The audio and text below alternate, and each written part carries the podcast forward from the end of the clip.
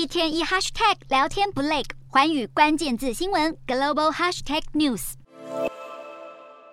北韩十八号再次发射洲际弹道飞弹，联合国安理会二十一号在纽约总部召开紧急会议，讨论北韩日益升高的挑衅行动。美国和盟友对北韩提出强烈谴责，呼吁联合国采取行动，限制北韩的核试和导弹计划。但俄罗斯和中国主张北韩的行动是源自美国挑衅，反对向平壤施加任何新制裁。安理会分歧再现。美国驻联合国代表在会议上直接怒呛中俄两国罔顾东亚和全世界的安全。由于中国和俄罗斯反对，安理会没有发表公开声明谴责北韩。美日韩等十四国会后在场外另外发表了共同声明，谴责北韩发射飞弹，也再次呼吁北韩去核。北韩领导人金正恩的胞妹金宇正二十二号发表声明回应，谴责联合国安理会只检讨北韩发射飞弹，却无视美国和南韩对北韩造成的威胁，是明显的双重标准，表示将为守护国安坚持强硬态度。